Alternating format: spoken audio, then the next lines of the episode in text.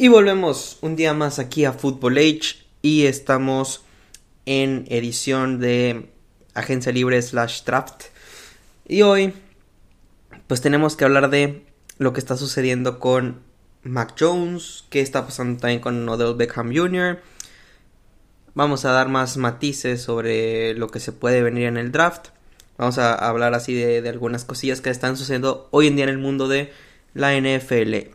Y vamos a comenzar hablando de la noticia de esta semana y es que los Patriotas de Nueva Inglaterra buscaron intercambiar al coreback Mac Jones. Esto fue noticia prácticamente de todo el mundo de la NFL y tiene su, su porqué.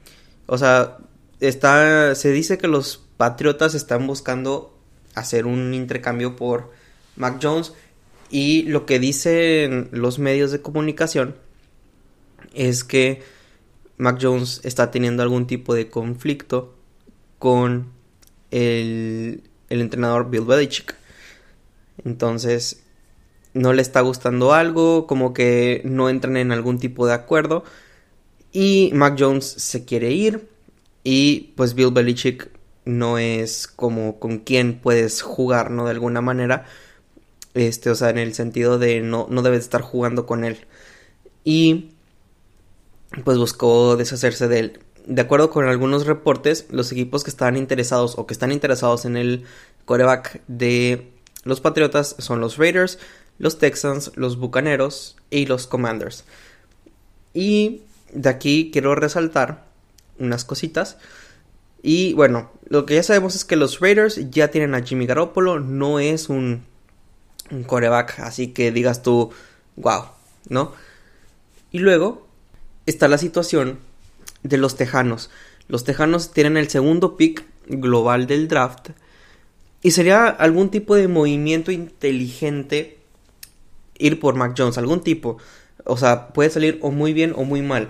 Porque puedes usar ese segundo pick global, ya sea para intercambiarlo, o sea, irte hacia atrás y que algún equipo que busque coreback vaya hacia arriba. O la otra opción es tomar a Will Anderson Jr. o a Terry Wilson o a Jalen Carter, al que tú quieras.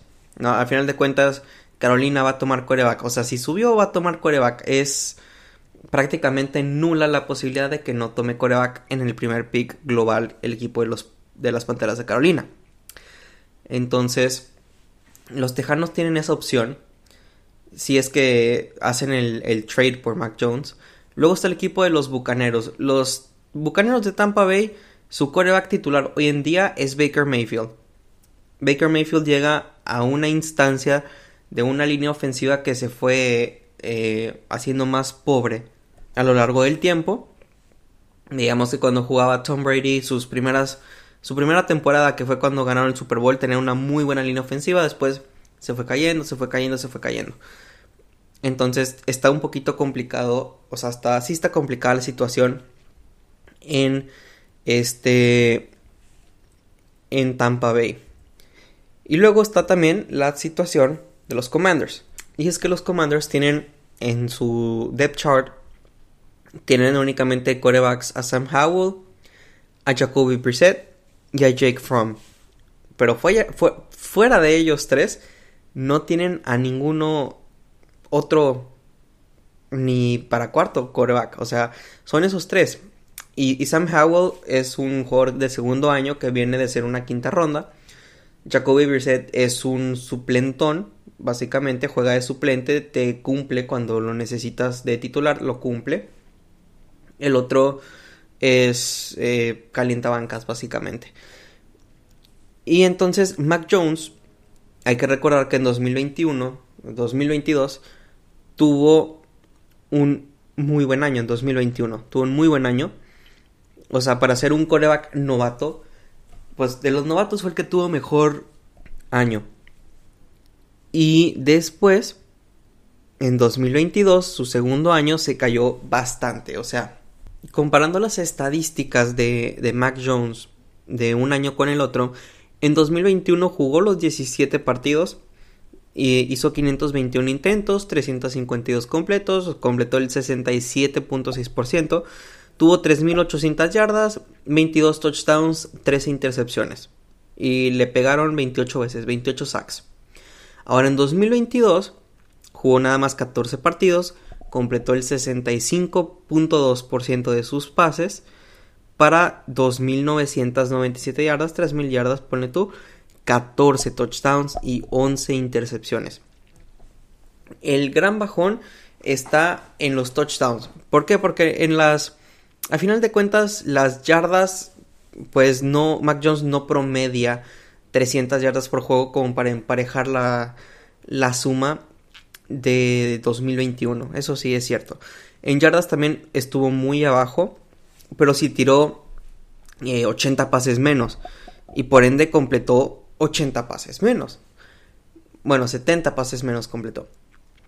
Y más o menos de ahí sacarías las 900 yardas que estás eh, buscando. Lo, lo que sí preocupa son los touchdowns y las intercepciones.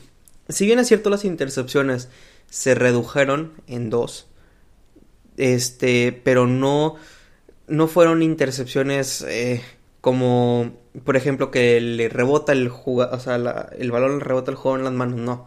O sea, la gran mayoría de estas intercepciones fueron errores de Mac Jones. Y lo de los touchdowns, pues no tiene nombre. Tiró 8 touchdowns menos. Que 8 touchdowns en 3 juegos es posible de hacer, sí. Pero, o sea, sí es, es bastante la diferencia entre su año de novato y su segundo año. Ahora, si dejas ir a Mac Jones tú como, como patriotas dejas ir a Mac Jones, estás dejando ir la posibilidad de alguien que empezó muy bien, tuvo un pequeño retraso, pero no sabes cómo puede evolucionar en su tercera temporada. Empezó muy bien, primera temporada. Segunda temporada se fue para atrás. Tercera temporada puede irse más atrás y ok, ya no te digo nada. Pero qué tal si hay un boom en Mac Jones y yéndome hacia el extremo, es el MVP de la liga. O, sea, eso ya es súper extremista. Pero, para poner un ejemplo. Entonces, no puedes tú como patriotas arriesgarte a que intercambias a una primera ronda que tuviste eh, hace dos años, lo intercambias por chiflado, que puedes hacerlo, lo puedes hacer, porque la disciplina ante todo, pero tú como franquicia, como equipo de fútbol americano, a final de cuentas lo que vendes es la gente que ve tus partidos. De ahí es donde vendes. Tú como eh, este, organización de patriotas quedarías mal ante los fanáticos si llegas a hacer intercambio por Mac Jones y Mac Jones explota. Si Mac Jones en otro equipo triunfa y es el mejor quarterback de la liga o es top 5 mejores quarterbacks de la liga, llega a playoffs, llega a la final de conferencia, no sé. Entonces, ese es el riesgo que correría el equipo de Patriotas como tal. Ahora, de, de eso a que pase, si es que se llega a ir, es otro mundo. Pero sí, eso, eso de, de la situación con estos equipos en cuanto a Mac Jones es lo que yo pienso de, lo que está sucediendo hoy en día en Nueva Inglaterra y en estos equipos. Y luego está la situación de Odell Beckham Jr., que se dice que le ofrecieron un contrato en Baltimore. Ahora, aquí hay dos caras de la moneda, o bueno, más bien están de la mano. Odell Beckham Jr.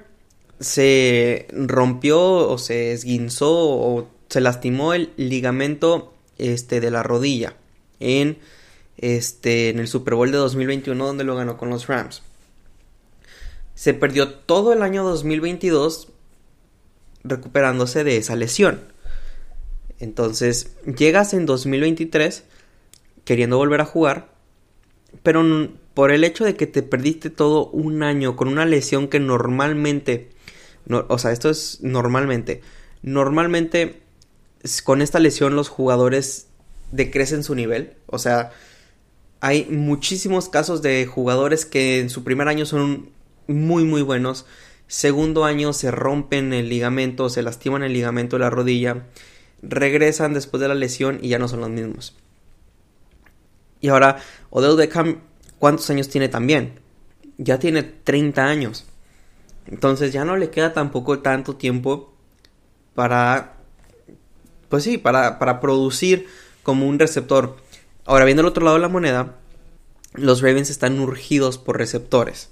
Que van a tomar a uno en el draft o que van a tomar a... Eh, van a seguir buscando en la agencia libre, no sé. Pero los receptores que tiene ahorita el equipo de Baltimore son Rashad Bateman, Devin Duvernay, Nelson Aguilar. Y fuera de ahí, pues todos los demás, nadie, o sea, puros o nadie. Están James Brush segundo, Talon Wallace, Mike Thomas, eh, Andy Isabella, Shemar Breach. O sea, puros o nadie. Están urgidos de un receptor, de un buen receptor. OBJ a lo mejor te va a funcionar como receptor 2, tomando en cuenta su eh, la lesión de la rodilla y su edad. No sabemos cuánto puede aguantar. Pero muy probablemente en el draft van a estar buscando en primera ronda o en segunda ronda, pues contratar, o sea, seleccionar a algún receptor. Pero se me hace un poco que los Ravens quieren asegurar el tener a un eh, receptor veterano como para decir, bueno, tal vez no seas muy útil en rutas largas, no sea, o sea, como lo fuiste en Nueva York, Tal vez no seas muy útil cuando hablemos de velocidad, pero si necesitamos unas manos fuertes, unas manos seguras, vas a estar ahí. Entonces, esa puede ser la mentalidad que tiene Baltimore, decir, bueno, tengo velocistas con Devin Duvernay, con este, con Rashawn Bateman, pero no tienen las manos que tienes tú. Entonces, si mando estos dos a correr, a ti te mando en, en un slot, por ejemplo, o te mando en el, este, en el flat, yo sé que si tú siendo mi tercera opción, por ejemplo, en una jugada, siendo tú mi tercera opción, puedo buscar largo con dos, este, dos receptores y luego ya si de plano no, te puedo mandar un, un pase a ti. Es una situación que, eh, pues al final de cuentas, el, el jugador no quiso este, irse a Baltimore. Y yo creo que lo más probable de esto es porque o quiere quedarse en Los Ángeles con los Rams o quiere irse a, los Jets en Nueva York. Hay, hay, hay, un rumor que dice que el equipo de los Jets quiere traer a Odell Beckham Jr. para hacer pareja con Aaron Rodgers. Todavía no se concreta lo de Aaron Rodgers, entonces no sabemos qué es lo que pueda suceder en, en ese caso. Pero, o sea, a final de cuentas, hay que recordar que los Jets este, hicieron trade por Elijah Moore. Eh, o sea, los Jets tradearon a Elijah Moore al equipo de los Browns de Cleveland. Entonces, hoy por hoy, los Jets tienen de receptores a Garrett Wilson, a Corey Davis, a Allen Lazard, a Michael Harman, a Denzel Mims. Y los demás ya no importan tanto que Odell Beckham Jr. entre con este equipo de, receptores se me hace bastante complicado. Allen Lazard acaba de llegar. Tienes al mejor receptor, al mejor jugador ofensivo del año del, del año pasado, pues, de los novatos. Tienes a un jugador, a un corredor brutal con Brice Hall. Aparte Sonovan Knight que lo hizo muy bien cuando Brice Hall estuvo lastimado. Y luego tienes a Corey Davis, que ya lo conoces en, la organización, ya lleva tiempo ahí en, Nueva York. Y luego este, tienes a, a Michael Hartman, que lo trajiste de, Kansas City como agente libre, que igual es un, es un diablo corriendo. Te puede servir no solo como, como receptor, sino también como corredor. Te puede jugar en, en algún tipo de, de jugada inventada. Este, te puede hacer te puede jugar de varias cosas, ¿no? Entonces, esa, ese, esa, cosa que puede hacer Michael Harman, o sea, de ser tan polivalente en lo que puede hacer, les puede ayudar bastante al equipo de Nueva York. Y Denzel Mims, pues es la opción de si se lastima uno, si se lastima el otro, pues está este, ¿no? Como quien dirías, el banca del banca del banca del banca del banca. Por más o menos así decirlo. Y, y ya los demás, pues son en el relleno, ¿no? De otra manera. Entonces, también eso es otra situación que está ocurriendo hoy en día en la NFL. Luego está la situación de Austin Eckler, que se quería ir de, de los Chargers y no encontró a nadie que le pagara. No, básicamente, porque este ya vimos que Austin Eckler pues es de los mejores corredores de la liga. Es un, o sea, te puede igual, tiene buenas manos, es muy rápido, es chiquito, pero por lo mismo que es chiquito es bastante habilidoso, es muy fuerte. Este, pero a final de cuentas lo que no le ayuda es que es un corredor. Ya vemos que hoy en día los corredores son en, en los equipos, duras cuatro años, te vas. Duras cinco años, te vas. Ya si es muy, muy bueno, la extensión más grande que vas a ver normalmente van a ser dos, a lo mucho tres años. Ya cuatro años se me hace bastante complicado. ¿Por qué? Porque los corredores son los que están recibe y recibe y recibe golpes. Entonces en algún golpe pueden salir lastimados, pueden mal golpearlos, no sé, pero están en constante riesgo de lesión. Entonces, y más porque Austin Eckler, pues sí, es chiquito, em, en teoría hay más probabilidad de lastimarlo, pero ya sobrevivió eh, como 6, 7 años en la liga, no sé cuántos tiene, tiene 6 años creo, me parece que son 6 años. Y, tiene 27 años, o sea, está, está bien en cuanto al tiempo. Tiene, tiene 27 años, tiene a lo mejor para un, contrato de dos años, pero el problema va a ser también el dinero. ¿Quién le va a querer pagar tanto, tanto dinero? Pues bueno, vamos a dejar esta, esta situación de lado. Vamos a hablar de otro escándalo que se está viviendo hoy en día y es lo que está sucediendo con los Cardenales de Arizona. Primero voy a hablar de la situación del draft. Se dice que los Cardenales de Arizona quieren poner a la venta su pick número 3 para ganar capital de draft y pues tener más profundidad en el equipo. Eso quiere decir que estás deshaciéndote de la oportunidad de, de, seleccionar al mejor jugador que hay en el draft. Pero claro, ahí hay, hay que ver lo que deciden los coaches, los, el dueño, el gerente general. Porque si dices, pues sí, pues voy a contratar a, a Will Anderson Jr., que es el mejor jugador del draft, pero eh, tengo muy pocos picks, por ejemplo. Entonces tienen que evaluar todas esas situaciones y ver cuál les conviene mejor. Ahora, ¿quién puede aprovecharse de esta situación? Muy probablemente los Ravens de Baltimore, que puedan irse por un coreback y buscar hacer trade de Lamar Jackson o simplemente cortarlo, que se me hace muy complicado. También probablemente puedan ser los, los mismos Raiders, aunque este sí se me hace un poquito más complicado, pero los Jets sí, por ejemplo. Los Jets. Los Commanders también puede ser otro equipo. Y no sé, se me ocurre también el equipo de Tennessee, que necesita también coreback. Eh, Tampa Bay puede ser otro. Eh, hasta los vikingos, no sé. Eh, hay, hay, equipos que necesitan coreback y que pueden probablemente buscar ese tercer pick global de los Cardenales de Arizona. Y la otra situación que está viviendo el equipo de los Cardenales es que un ex ejecutivo de este equipo, Terry McDonough, acusó a Michael Bidwill, quien es el dueño de los Cardenales de Arizona, de hacer trampa y estar acosando eh, laboralmente a los trabajadores. Fue lo que reportó Adam Schefter. Dice que el ex ejecutivo Terry McDonough presentó una queja hoy a Roger Goodell en contra de los Cardenales, el dueño de los Cardenales, Michael Bidwell, que dice, alegando que está haciendo trampa, está siendo discriminativo y de acoso laboral. Y pues obviamente Bidwell dice que eso es completamente falso.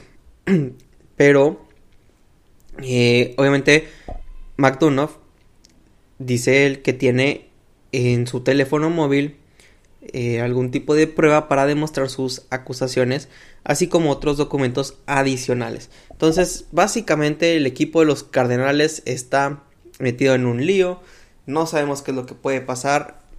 Eh, se supone que la trampa fue hecha en, en 2018 eh, que se supone que tuvieron que usar teléfonos ilegales para comunicarse con el general manager de ese entonces, Steve Kane, mientras que él servía una suspensión de cinco partidos por manejar bajo la influencia de sustancias ilícitas. O sea, están metidos en un tremendo problemón este equipo de, de los Cardenales. ¿Cómo, vaya, ¿Cómo va a reaccionar la NFL? ¿Quién sabe?